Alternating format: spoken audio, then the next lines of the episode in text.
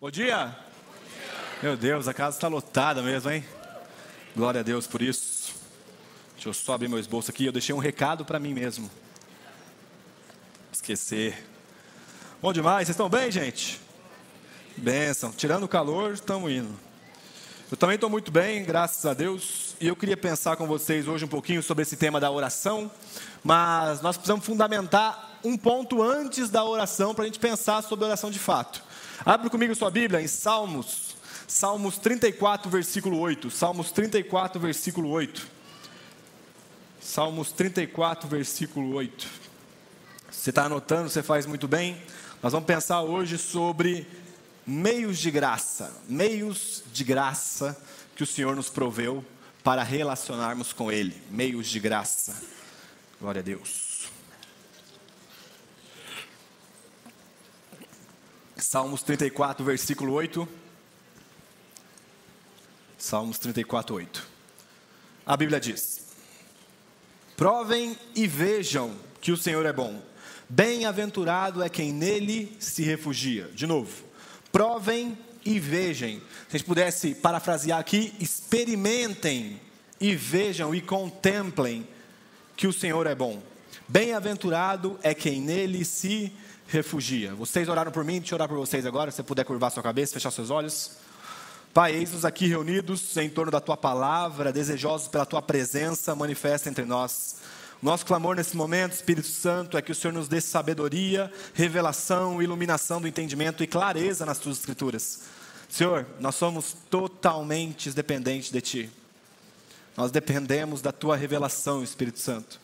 Nós dependemos da tua revelação nessa manhã, Senhor. Fala conosco.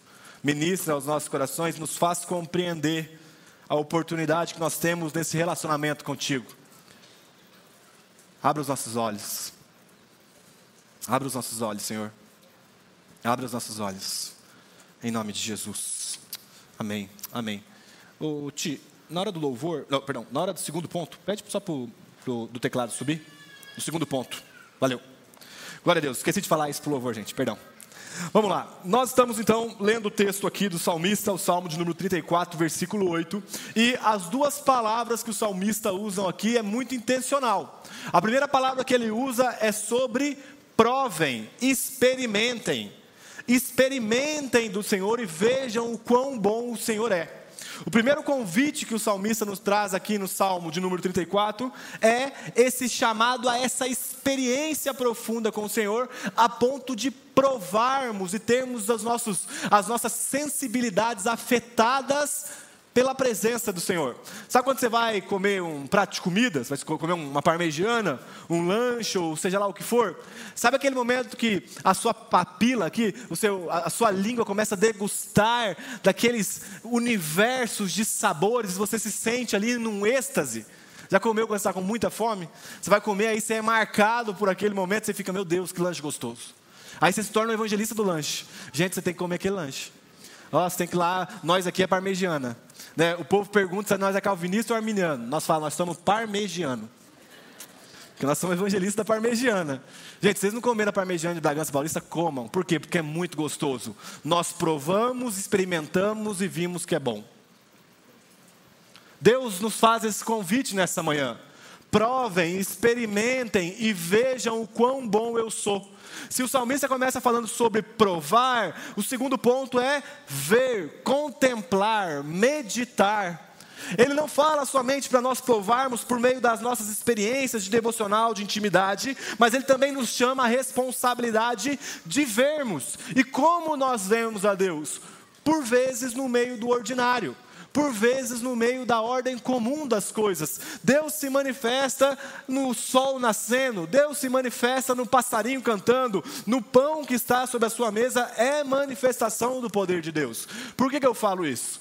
Porque a nossa geração, a geração daqueles que estão vivos, é marcada pelo extraordinário. E nós desejamos, devemos ansiar pelo extraordinário. O problema é que o extraordinário só é extraordinário porque acontece algumas vezes. E se nós começarmos a enxergar Deus algumas vezes na nossa vida somente, nós vamos descreditar um atributo dele que está revelado nas Escrituras, a sua onipresença. Então Ele está conosco em todos os momentos da nossa vida, mesmo que nós não vejamos ou sentimos no aspecto sensorial.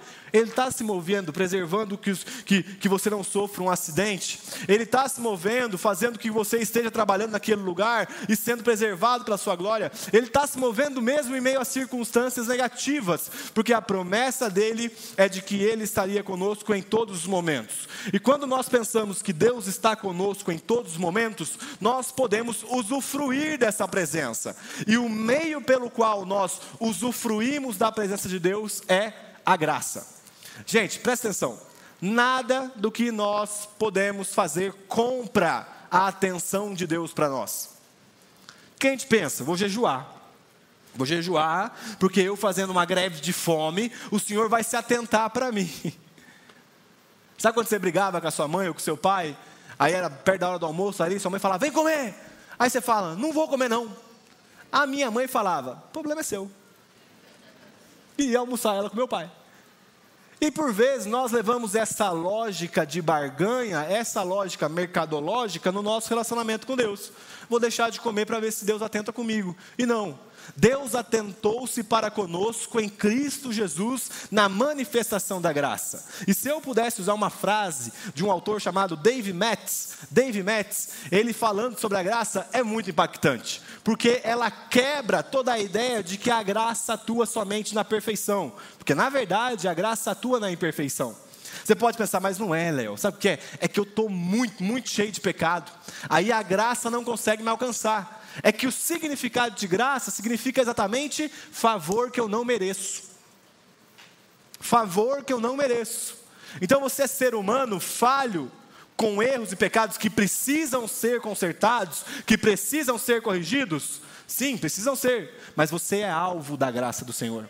Olha o que aqui o Dave Matthews vai dizer então, no livro chamado Hábitos Espirituais. Ele fala o seguinte: a graça de Deus está solta, contrariando nossas expectativas, invertendo nossas suposições, frustrando nosso senso de juízo e zombando do nosso desejo de controle. A graça de Deus está virando o mundo de cabeça para baixo. Deus está derramando sem acanhamento, sem, sem misereza seu exuberante, seu exuberante favor sobre os pecadores indignos de todas as matizes e removendo completamente a nossa autossuficiência. Os meios da graça não têm a ver com ganhar o favor de Deus ou constrangê-lo a ou constrangê-lo, ou então controlar as suas bênçãos, mas com preparar-nos para nos saturarmos de forma consistente e consciente da sua glória. Em outras palavras, a graça é o meio pelo qual Deus manifesta a glória na sua vida. E como que nós podemos então é, aprofundarmos esse nosso relacionamento com Deus? Apesar de o tema hoje ser oração, eu preciso entrar com vocês um pouquinho antes da oração, para que nós tenhamos compreensão de como que funciona o nosso relacionamento com Deus. Uma das perguntas que talvez eu mais ouço quando vou discipular pessoas, ou então quando estou na igreja, viajando, ministrando alguma coisa é: Léo, como que eu faço para ouvir a voz de Deus? Léo, quero ouvir a voz de Deus. Léo, estou maluco para ouvir a voz de Deus. Cara, eu quero muito ouvir, quero ouvir o direcionamento do Senhor e coisa do tipo. Eu falo, cara, glória a Deus por esse desejo. Esse desejo revela que existe fome, que existe vontade dentro de nós de ouvirmos a voz do Senhor. Então, o primeiro ponto que eu vou falar com vocês hoje é sobre ouvir a voz de Deus. Vocês estão preparados, gente? Faz uma cara espiritual assim, ó. Que é isso? Vocês são muito espirituais. Seguinte, primeiro ponto, ouvir a voz de Deus. Ouvir a voz de Deus. Abre comigo sua Bíblia, 2 Timóteo, capítulo 3, versículo 14. 2 Timóteo 3, 14.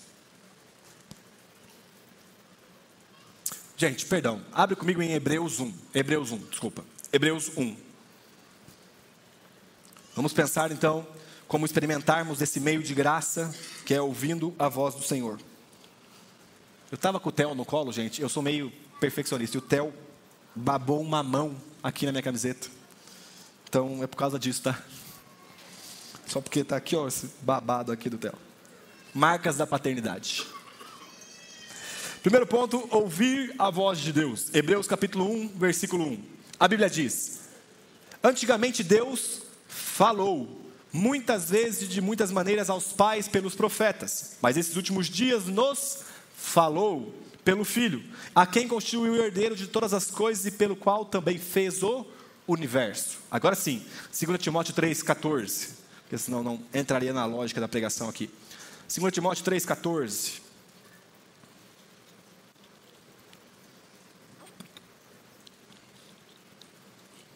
A Bíblia diz: Quanto a você, permaneça naquilo que aprendeu e em que acredita firmemente, sabendo de quem você aprendeu e que desde a infância você conhece as sagradas letras que podem torná-lo sábio para a salvação pela fé em Cristo Jesus. Olha, esse, olha essa parte. Toda a escritura é inspirada por Deus e útil para o ensino, para a repreensão, para a correção, para a educação na justiça, a fim de que o servo de Deus seja perfeito e perfeitamente habilitado para toda boa obra. Então, o primeiro ponto que eu queria falar com vocês é sobre ouvir a voz de Deus. E a forma mais segura de nós ouvirmos a voz de Deus é por meio da palavra. Gente, eu creio e eu creio muito no testemunho interior, quando o Espírito Santo comunica as coisas dentro do nosso coração, mas o lugar mais seguro que nós temos para ouvir a voz de Deus é por meio da palavra, porque toda palavra é inspirada por Deus e útil para o nosso ensino, para a nossa edificação, para a nossa correção, para que nós sejamos perfeitos e perfeitamente habilitados em toda boa obra. Eu quero deixar claro para você aqui uma coisa: Deus fala. O céu nunca está em silêncio, gente. O céu nunca é de bronze. Porque por vezes parece, ah, Deus não está falando comigo, Deus não está falando comigo, mas você não consegue tirar 10 minutos do seu dia, que deve ser muito atarefado, para você ouvir aquilo que Deus está falando com você por meio da palavra. E aqui mora o nosso desafio, porque apesar de almejar esse testemunho interior, o Senhor nos comunicou por meio de um livro. A Bíblia, presta atenção. A Bíblia, até a Bíblia, o, o Fábio Bravo ministrou algo sobre devoção um tempo atrás, e foi muito interessante que ele pegou o exemplo do leque. Aí eu vou usar o exemplo do Caio aqui, vou empezar seu exemplo. Que bom que você usou antes, hein, senão vai roubar para mim. O Caio, Caio é meu amigo, eu conheço o Caio. O Caio tem 48. 40, 48. Hã? 4. 48. De pura experiência e maturidade. Caio tem 48 anos de idade. Caio trabalha aqui na igreja e é advogado. Caio é faixa preta de jiu-jitsu. Isso é verdade, tá, gente? Então vamos lá. O Caio é meu amigo. E ele se apresentou para mim: Ó, oh, Léo, seguinte, sou casado com a Juliana, eu tenho dois filhos, eu trabalho na igreja, sou advogado e faixa preta de jiu-jitsu. Pô, conheci o Caio por meio da auto-revelação dele para mim. Mas chega amanhã eu falo: não, você chama Cláudia. Você chama Cláudia, você é faixa preta de zumba. E você não tem filhos. Nós damos risada disso aí, mas definir a Deus fora das Escrituras é tão ridículo quanto eu chamar o Caio de Cláudia. E às vezes nós estamos rindo dessa brincadeira que eu estou fazendo, mas nós estamos definindo Deus de acordo com aquilo que Ele não se autodefiniu. E nós não temos autonomia nem de definir a nós mesmos, quanto mais definir a Deus, gente.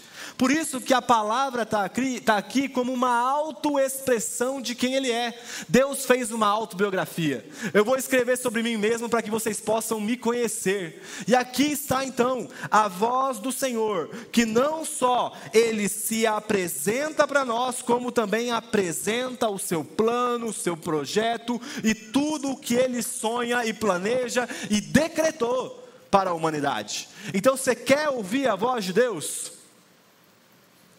Ô, gente, vocês querem ouvir a voz de Deus? Sim. Abra a sua Bíblia. Abra a sua Bíblia, porque Deus se auto-expressou na palavra e essa palavra foi perfeitamente guardada para nós, para que nós possamos conhecê-lo de forma profunda. Aqui é a autobiografia de Deus. Deus se auto-expressou na palavra. Deus se auto-expressou na palavra leia a sua Bíblia. Aqui está a voz de Deus. Aqui está a voz de Deus. Sabe, se eu pudesse te dar algumas dicas práticas de como ler a palavra de Deus. Primeira coisa que eu te falaria em relação a ouvir a voz de Deus lendo a palavra é observação. Gente, leia a palavra com atenção. É uma brincadeira que eu sempre faço. Se você não é médico emergencista, 20 minutos sem seu celular, ninguém vai morrer, gente. Fica tranquilo. Coloque seu celular lá, deixa ele um pouco quietinho, para quê? Para que você possa ler com atenção. Porque daqui a pouco você está lendo aqui algo complexo, como tipo Romanos 9, e aí chega um, uma nova figurinha aqui, porque todo mundo tem um grupo de figurinha, né? Aí chega uma figurinha. Aí você vai lá aqui, gente, que absurdo. Colocaram a cara de um amigo meu num boto cor-de-rosa. Fizeram isso com um amigo nosso, gente. E qual que é o nosso desafio? Deixar o celular de lado. Atentar, ler com atenção, com zelo. Foca naquilo que está fazendo. Primeiro ponto, para nós lermos com qualidade a Bíblia, é por meio da observação. Segundo, por meio da interpretação. Gente, a palavra de Deus nunca vai significar aquilo que ela nunca significou. De novo, a palavra de Deus nunca vai significar aquilo que ela nunca significou. O seu desafio é olhar para as Escrituras e compreender que o texto tem um contexto. Amém? O texto tem um contexto, o texto tem um pano de fundo. Então, interprete as escrituras de acordo com um pano de fundo, leia grandes porções, isso vai te ajudar na compreensão geral. Essa é uma pregação misturada com estudo, uma pregação voltada com pontos práticos, para que você saia daqui, gente, sabendo que Deus fala, mas além disso, abra a sua Bíblia e vá ouvir a voz de Deus. Isso aqui custou, gente. Eu estava falando com o pessoal do curso de líderes de manhã. Isso aqui custou sangue, cara. Nós desvalorizamos a palavra de Deus de forma absurda e nós vivemos o evangelho criado por nós mesmos. Minha mãe, ela tinha uma frase muito interessante. Mas eu estava com alguma roupa e, e aí eu estava com a roupa assim, eu ia brincar no meio da terra, né? Aí minha mãe falava assim, ó, você não dá valor porque não caiu no seu colo, né?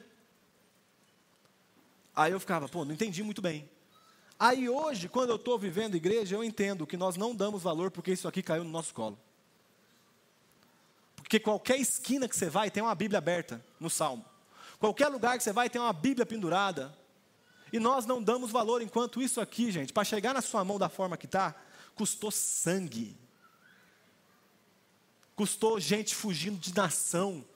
Gente, gente sendo perseguida por impérios e impérios e impérios. Para quê? Para conservar a palavra de Deus, para que nós pudéssemos experimentá-lo de acordo com a vontade dEle e não de acordo com a nossa imaginação, gente. Deus não é fruto do imaginário social, Deus não é fruto do imaginário humano, Deus é real e ele se revelou na palavra. Então, leia as Escrituras. Quando você vai ler a palavra de Deus, você percebe que isso vai te dar uma amplitude. Então, um exemplo: quando você começa lendo o capítulo, o capítulo 1 de Gênesis, você entende como que a terra foi criada. Gênesis 1 e 2, ali você percebe a criação da humanidade, oh, perdão, a criação do ecossistema e a criação da humanidade. Gênesis 3 tem o capítulo do pecado. Só que o pecado também se encaixa em toda a narrativa das escrituras. Então, quando nós lemos a palavra de Deus, é como se nós estivéssemos num alto de um vale e nós pudéssemos contemplar a amplitude da palavra. Mas nós temos um segundo desafio. O segundo desafio é meditar na palavra de Deus. Se nós ouvimos a voz de Deus por meio dessa leitura ampla, nós aprofundamos, é, nós contemplamos por meio da meditação. Deixa eu te dar um exemplo. Imagina só, qual é o nome daquele, é, é, é, o cara que vai na, na, atrás de diamante? Que, é, um minerador, uma espécie de minerador. Imagina comigo que a leitura bíblica, a leitura bíblica é você exercer a função de um minerador. Você está ali, arrancando lama, batendo pedra, batendo pedra. Aí você encontra um diamante. E aí o diamante está sujo. Então você tem que lavar. E quando você lava, você faz uma coisa: você coloca num lugar alto e contempla a beleza daquele diamante. Então a leitura bíblica é essa escavação.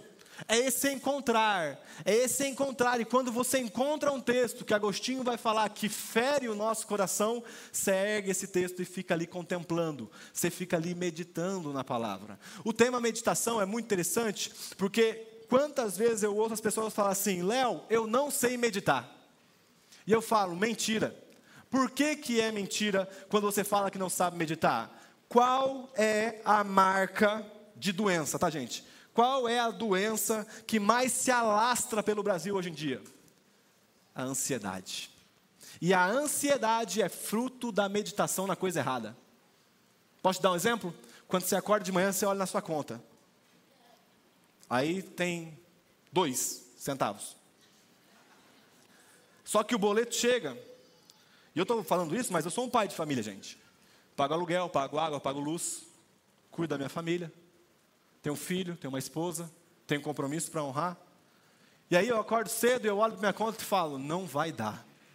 Não vai dar. E aí eu fico o dia inteiro pensando e maquinando a falta de dinheiro na minha vida. Cara, puxa, não vai estar para pagar a conta, meu Deus do céu, o que eu vou fazer? Vou ter que pedir emprestado para fulano de tal, vou ter que fazer tal coisa, vou ter que fazer tal coisa, vou ter que fazer tal coisa, preciso correr, preciso vender, preciso trabalhar mais, preciso estudar, não sei o quê, não vai dar, não vai dar, não vai dar. Fruto, ansiedade. Depois de meditar o dia inteiro no problema, eu te garanto que a consequência será a ansiedade. Qual que é o nosso desafio? Substituirmos a meditação pelo problema, do problema para as escrituras, para a palavra de Deus. É como se você pegasse um diamante, Léo, mas a minha conta diz que não vai dar. Ok, eu respeito, mas a palavra de Deus diz que Ele está conosco todos os dias. O que, que te aflige ou o que, que te alegra mais? A tua conta negativa, o problema que precisa ser solucionado, ou o fato de Deus Todo-Poderoso, Criador de céus e terra, andar junto com você. Ele anda com cada um de nós, gente. E aí eu pego e eu olho aqui para as definições que o Richard Foster, o autor do Celebração da Disciplina, trouxe em relação à meditação. Ele fala o seguinte: meditação é a contemplação incendiada com o amor daquele que se contempla. Meditação é ruminar a grandeza de Deus, assim como um animal rumina o alimento. Meditação é fazer a fé descer da mente para o coração. É quando eu compreendo, não, todos os dias Ele está comigo, mas eu estou na pior circunstância da minha vida. A palavra diz, a voz de Deus me diz por meio das Escrituras que Ele está comigo, Ele está comigo. E eu guardo isso. Eis que eu estou convosco todos os dias até o fim dos tempos. Isso não é condicionado à circunstância que você está, ele está conosco. O salmista vai falar em Salmo 119, versículo 147. Salmo 119, versículo 147.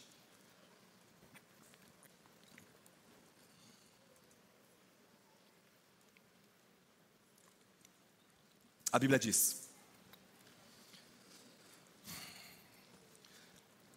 Esperando tenha alguém, algumas pessoas abrindo.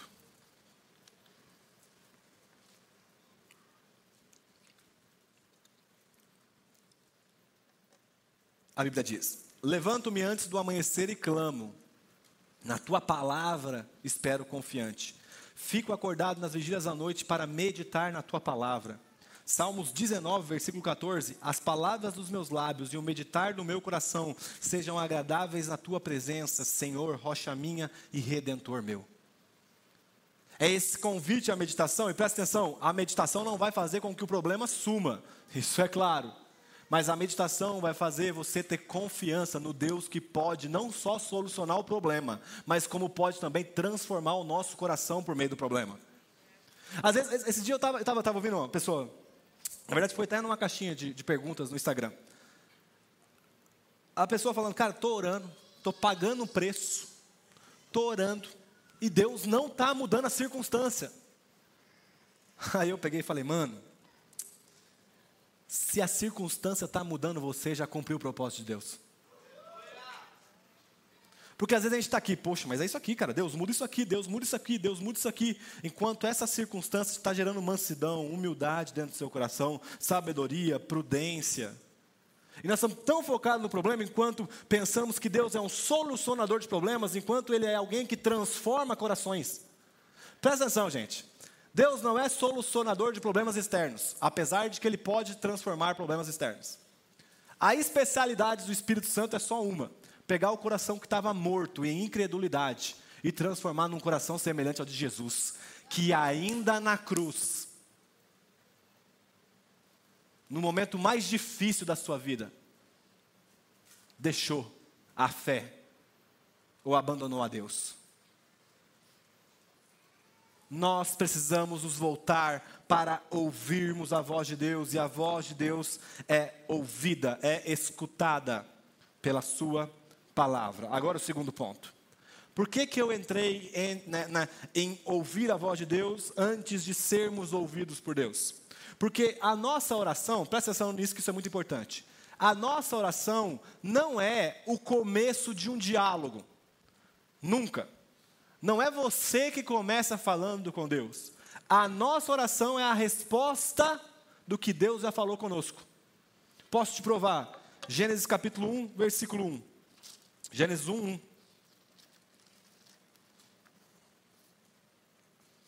Olha quem que inicia o diálogo. Gênesis capítulo 1, versículo 1. No princípio, Deus, não nós, Deus, criou os céus e a terra. A terra era sem forma e vazia e as a terra era sem forma e vazia, havia trevas na face do abismo, e o Espírito de Deus se movia sobre a face das águas. Então Deus disse: Deus falou primeiro. Deus veio falar com a gente, haja luz. A primeira, a primeira voz que o nada ouviu foi a voz de Deus é a voz da criação, é a voz que cria todas as coisas. Então a nossa oração, presta atenção, a nossa oração não é você iniciando um diálogo com Deus, a nossa oração é a resposta ao que Deus já falou conosco.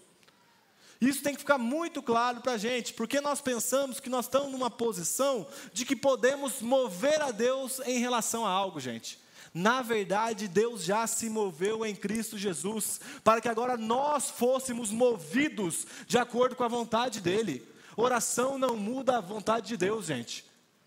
Oração muda o nosso coração. Olha o que Jesus vai falar em Lucas capítulo 18, versículo 7. Lucas 18, 7.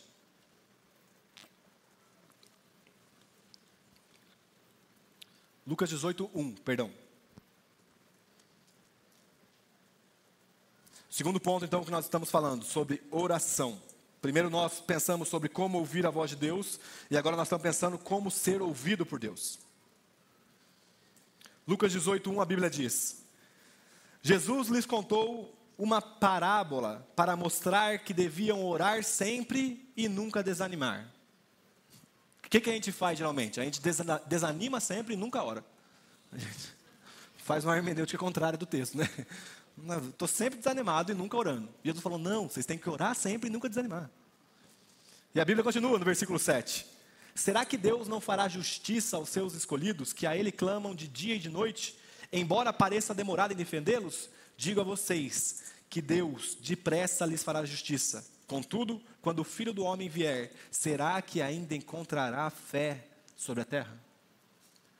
Oração de forma mais simples, mais simples de todas é responder a Deus. Responder à voz de Deus. Responder à voz de Deus. É falar de volta com Deus. Mas a pergunta que fica para nós é: estamos orando sempre, nunca desanimando? Porque a oração, gente, ela tem um aspecto. Até o Jonas vai falar um pouco sobre isso no seu livro Inteligência Humilhada. A oração tem um aspecto humilhante. Porque você fica no quarto assim, ó. Se o vizinho, eu moro em apartamento na frente da, na, na torre da frente, tem, tá, tem, uma torre na frente, né? Se o cara olha para mim, louco, né, velho? Tá falando sozinho.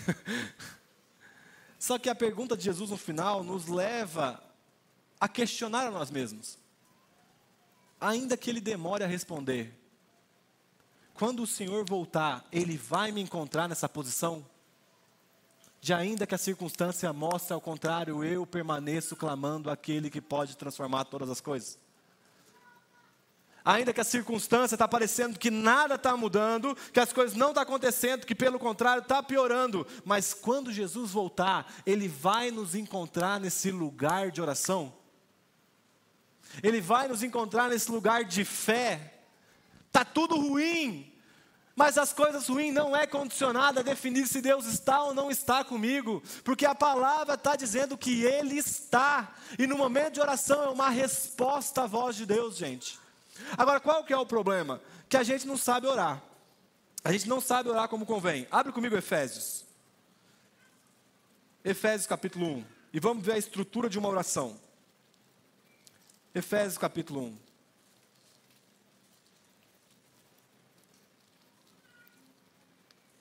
Efésios capítulo 1, versículo 3.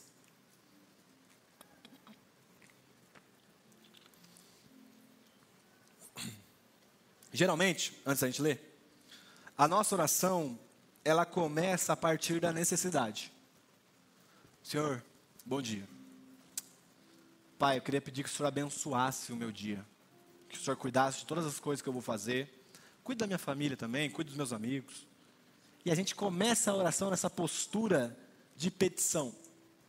E eu entendo que todos nós temos necessidades, mas o início da oração tem que ser a partir de uma consciência da generosidade de Deus.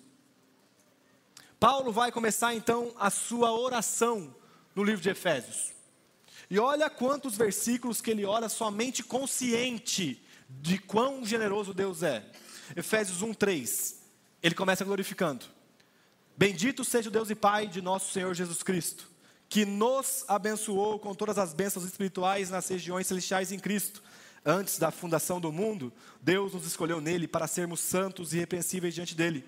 Em amor, nos predestinou para Ele, para sermos adotados como seus filhos por meio de Jesus Cristo, segundo o propósito de Sua vontade, para louvor de Sua glória, da graça que Ele nos concedeu gratuitamente no amado. Nele, nós temos a redenção pelo Seu sangue, a remissão dos pecados, segundo a riqueza da Sua graça, que Deus derramou abundantemente sobre nós, em toda sabedoria e entendimento. Ele nos revelou o mistério da sua vontade, segundo o seu propósito, que ele apresentou em Cristo, de fazer convergir nele, na dispensação da plenitude dos tempos, todas as coisas, tanto as do céu como as da terra. Em Cristo fomos também feitos herança, predestinados segundo o propósito daquele que faz todas as coisas conforme o conselho da sua vontade, a fim de sermos, para o louvor da sua glória, nós, os que de antemão esperamos em Cristo. Nele também vocês, depois que ouviram a palavra da verdade, o evangelho da salvação, tendo também nele crido, receberam o Espírito Santo da promessa. O Espírito é o penhor da nossa herança, até o resgate da sua propriedade em louvor da sua glória. Aqui nós temos um breve registro da oração do apóstolo Paulo. E ele, e ele gasta nove versículos, nove versículos somente exaltando a generosidade de Deus. A gente parte de um princípio de que Deus é um devedor de nós, é um devedor a nós. É como se a gente esquecesse que o fato de estarmos vivos já é razão para orarmos para o resto da vida. Gente, nós precisamos voltar o nosso coração à gratidão. Ontem, on, ontem, ontem foi sábado? Ontem, ontem foi sábado. Estava indo no supermercado. Supermercado, supermercado. É o mineiro. O mineiro ele come uma palavra, come uma, uma letra. Estava indo no supermercado e, e eu, eu, vou contar para vocês que momento discipulado aqui, gente. Eu, eu detesto o supermercado. Eu detesto ir ao supermercado. Eu detesto ir ao supermercado. E eu lembro que quando eu tava, quando eu e a Ellen era, a gente era namorado e noivo, eu ia muito na casa dos pais dela, né? E a mãe dela começava a fazer um bolo. Daqui a pouco, ah, esqueci, vai lá pegar uma farinha. Aí o irmão mais velho dela comprar. Aí voltava. Daqui a pouco, puxa, esqueci o trigo. Volta lá e compra o trigo. Eu ficava, gente do céu. Se tivesse casado com a mulher desse jeito, eu não ia dar conta, não. Eu casei com a filha dela, gente. E acontece muito com a filha dela também. Estou em casa. Ela fala, tá fazendo um bolo de cenoura, que aliás é muito bom. Só que eu esqueci a cenoura. Aí eu olho pro Theo falo, vamos passear junto com o pai, vamos. Só que eu vou pensando, meu Deus, por que essa mulher não falou antes para comprar cenoura, gente? Cheguei em casa, acabei de tirar o sapato, ficar confortável, sentado no meu sofá, ela fala, vai comprar cenoura. Aí eu volto, moço, sabe o que, que é? É que eu, eu ia falar para você ontem, mas esqueci, acabou o leite. Pega o carro, vou lá comprar o leite. Reclamando, com raiva, ira. Gente, detesto no supermercado. Só que eu lembro que eu estava reclamando de ir no supermercado e o Espírito Santo começou a ministrar algo dentro do meu coração. Você tem recursos para ir comprar no supermercado, cara? Você está indo comprar as coisas para sua família comer. E aqueles que nem têm dinheiro para comprar nada para comer? Esse dia eu estava andando, aí eu estava indo trabalhar, meu carro entrou na reserva, gente. Eu falei, miserável de carro. Viciado na reserva. Só que eu tenho um carro para entrar na reserva, gente. Pô, meu filho chorou a madrugada inteira. Cara, você tem um filho, velho. Pô, minha cama, ah, meu colchão não tá tão bom assim. Cara, você tem um lugar para dormir, velho. Só que às vezes a gente sempre parte da necessidade que nós temos. E, gente, esquece. Vamos ter necessidade para sempre. Se for gravar uma coisa dessa pregação, grava essa frase: Você terá necessidades até a morte. Até quando você morre, tem que comprar um caixão? Teremos necessidades até a morte, porque somos insaciáveis. Por isso que o Espírito tem esse exercício dentro de nós, de ao, de, ao invés de nos levarmos aquilo que precisamos, nos demonstrar a riqueza que nós já temos em Cristo Jesus. Olha isso, bendito seja Deus e Pai. Deus e Pai, Deus é meu Pai. Cara, nós éramos inimigos de Deus, agora fomos feitos filhos de nosso Senhor Jesus Cristo, que nos abençoou com todas as bênçãos espirituais nas regiões celestiais. Ah, cara, o inferno pode tentar algo contra nós, que nós somos totalmente abençoados em Cristo nas regiões celestiais. Antes da fundação do mundo, Deus nos escolheu para sermos dele. Ah, cara. Começa a oração partindo daquilo que você já recebeu na cruz do Calvário e não do miserável arroz que não tem no seu armário. E o Senhor pode prover o arroz e o pão nosso é uma promessa. Mas a gente, começar, a gente precisa começar, gente, a avaliar. E eu, eu me compadeço daqueles que estão passando necessidade de verdade, sem dúvidas, ore pelo arroz, mas eu digo aqueles que são ingratos, aqueles que nada está bom, o carro é sempre ruim, a esposa sempre reclama, não sei o que, sempre acontece. Cara, você foi escolhido por Deus antes da fundação do mundo. A minha roupa não é Calvin Klein, não importa, você tem roupa. Pô, é que eu queria comer filé mignon. A picanha tá de graça? Tô brincando. Tô brincando. Pra quê, gente? Pra quê? Pra quê? Pô, poderia fazer outra piada. oh, meu Deus, misericórdia. Quem votou no homem, gente, nada contra. Cada um cuide sua vida. Só que se chegar na sua casa, manda para mim também, que não chegou ainda. Bora! Então, que seja carne moída, gente. De segunda, mas com um coração grato. Os discípulos, eles eram gratos. Olha o absurdo da fé. Por apanhar em nome de Cristo. Um dia os discípulos se alegraram pelo fato de, de serem, terem sido achados dignos de apanhar por causa de Cristo. Começa a sua oração a partir de uma posição de gratidão. E claro, peça. Porque o nosso Deus é um bom Deus, Ele é um bom Pai. E Paulo continua no versículo 17. Versículo 16, perdão. Não cesso de dar graça por vocês, mencionando-os na minha oração Agora sim, peço ao Deus de nosso Senhor Jesus Cristo, o Pai da glória, que conceda a vocês espírito de sabedoria e de revelação no pleno conhecimento dele. Peço que ele ilumine os olhos do coração de vocês para que saibam qual é a esperança da vocação de vocês, qual é a riqueza da glória da sua herança nos santos e qual é a suprema grandeza do seu poder sobre nós, os que cremos, segundo a eficácia da força do seu poder. Paulo está orando por aquilo que é importante de fato. Olha, a minha oração é que vocês compreendam o quão rico vocês são em Cristo Jesus. Então é como se nós entrássemos no nosso quarto e começássemos a falar uma só coisa: Senhor, revela para mim tudo o que eu já tenho em Cristo Jesus. A adoção, o cuidado, o teu amor, o pão, que é uma promessa que o Senhor nos daria, mas mesmo em meio à dificuldade, me traga a revelação de que o Senhor está comigo, porque a promessa não é bênção material, gente. A promessa é a presença conosco todos os dias. E nós podemos usufruir dessa presença por meio da graça que transforma o nosso coração. Olha o Tiago, e aqui eu termino. Tiago capítulo 4. Tiago capítulo 4.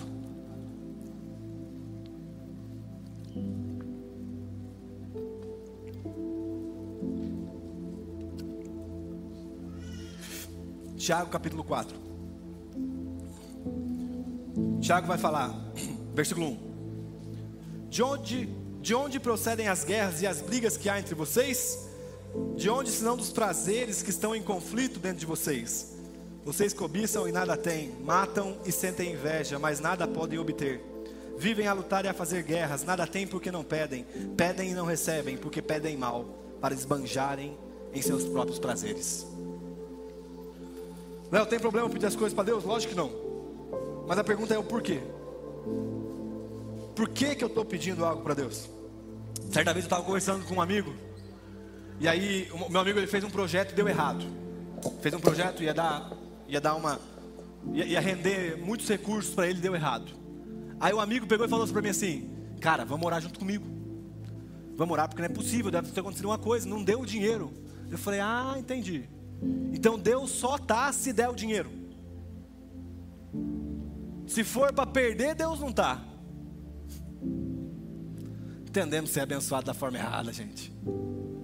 Ora, intercede aí para que o projeto dê certo. Oro para que o projeto seja uma ferramenta de Deus para transformar seu coração. Oro para que nós saiamos desse projeto mais humildes, mais semelhantes a Jesus Cristo. Oro para que aquilo que tenha valor de fato no reino venha ecoar dentro do nosso coração. É por causa disso que eu vou orar. E os recursos, se vier, glória a Deus, que vai servir como forma de mordomia para servirmos o reino. Mas se não vier, transformou o nosso coração. Por isso que Paulo fala, ilumina os olhos do entendimento deles, para que eles possam compreender tudo, tudo o que nós já recebemos em Cristo Jesus. E sabe, a minha oração nessa manhã, nós aprendemos a ouvir a voz de Deus, a sermos ouvidos por Deus. Mas eu queria terminar com uma oração que foi registrada na palavra, talvez a oração mais bela que nós temos aqui. João 17. João 17, 1. Depois de dizer essas coisas, Jesus levantou os olhos ao céu e disse: Jesus vai orar, gente. Pai, é chegada a hora. Glorifica o teu filho para que o filho glorifique a ti. Assim como lhe deste autoridade sobre toda a humanidade, a fim de que lhe conceda a vida eterna a todos os que lhes deste, a, a todos o que lhes deste. E a vida eterna é esta: que conheçam a ti, o único Deus verdadeiro e a Jesus Cristo a quem enviaste. A minha oração sobre nós nessa manhã é que nós conheçamos ao único Deus verdadeiro e a Jesus Cristo, o enviado de Deus. Porque as demais coisas, gente, tomarão o seu lugar na escala de prioridades quando nós nos dedicarmos a conhecermos a Deus, o único Deus verdadeiro e a Jesus Cristo a quem Ele enviou. Eu entendo que nós somos homens e mulheres com necessidades, mas a verdadeira necessidade, a primeira necessidade é o conhecimento de Deus, gente. Nós deixamos de conhecer a Deus, gente. Nós deixamos de entrar no nosso quarto para pedirmos, Senhor, se revela a mim, para pedirmos, Senhor, faz para mim.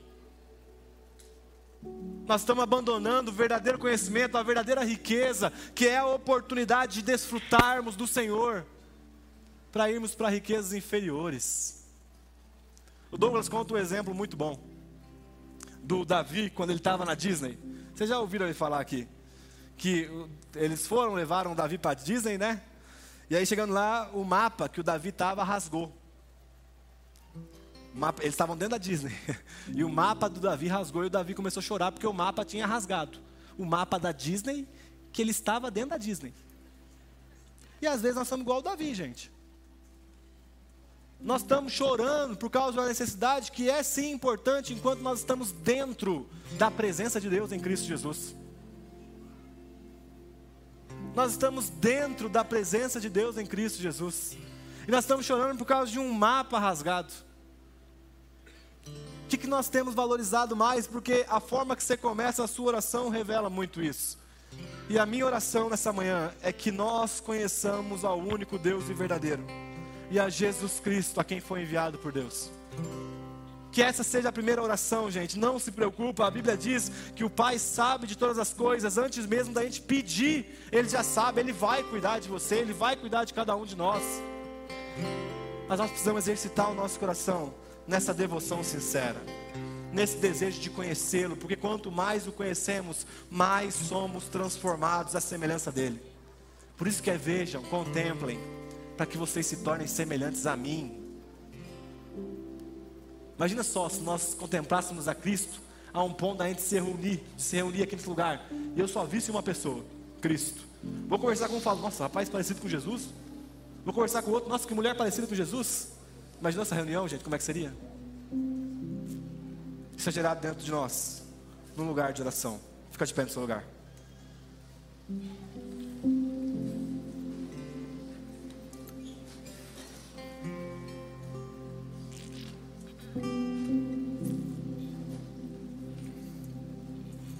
Vamos orar.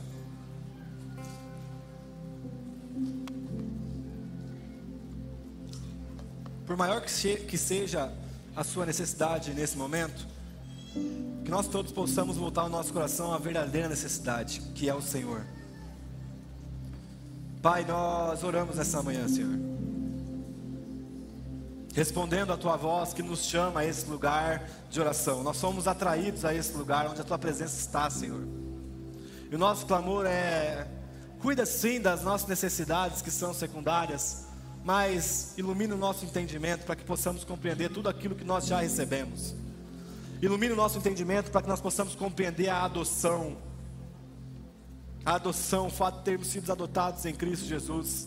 Ilumine o nosso entendimento para que possamos compreender que o Teu Espírito Santo já habita em nós por meio de Cristo Jesus. Ilumine o nosso entendimento para que nós possamos compreender que nós já somos, já somos partes do Teu reino, Senhor. Ajuda-nos a entender que Tu és a nossa maior necessidade. Que o conhecimento de Ti é a nossa maior necessidade, Pai. Não nos deixa nos tornarmos escravos de questões materiais, mas nós sejamos sedentos, Pai, pela Tua presença, pelo ambiente de oração, onde nós manifestamos o nosso amor em resposta ao amor que foi manifestado por nós. Obrigado, Senhor. Obrigado porque a tua palavra é a voz que comunica e que ecoa dentro do nosso coração, mas obrigado também por nos ouvir. O Senhor que continua coordenando todas as coisas, todo o universo, hoje para para ouvir os seus filhos, homens e mulheres, pecadores, mas que tem a atenção do Deus Redentor. E é ao Senhor que nós nos apegamos nessa manhã, Senhor. Transforma o nosso coração e nos leva a compreender qual é a nossa real necessidade. A tua presença manifesta entre nós. Nós oramos por isso.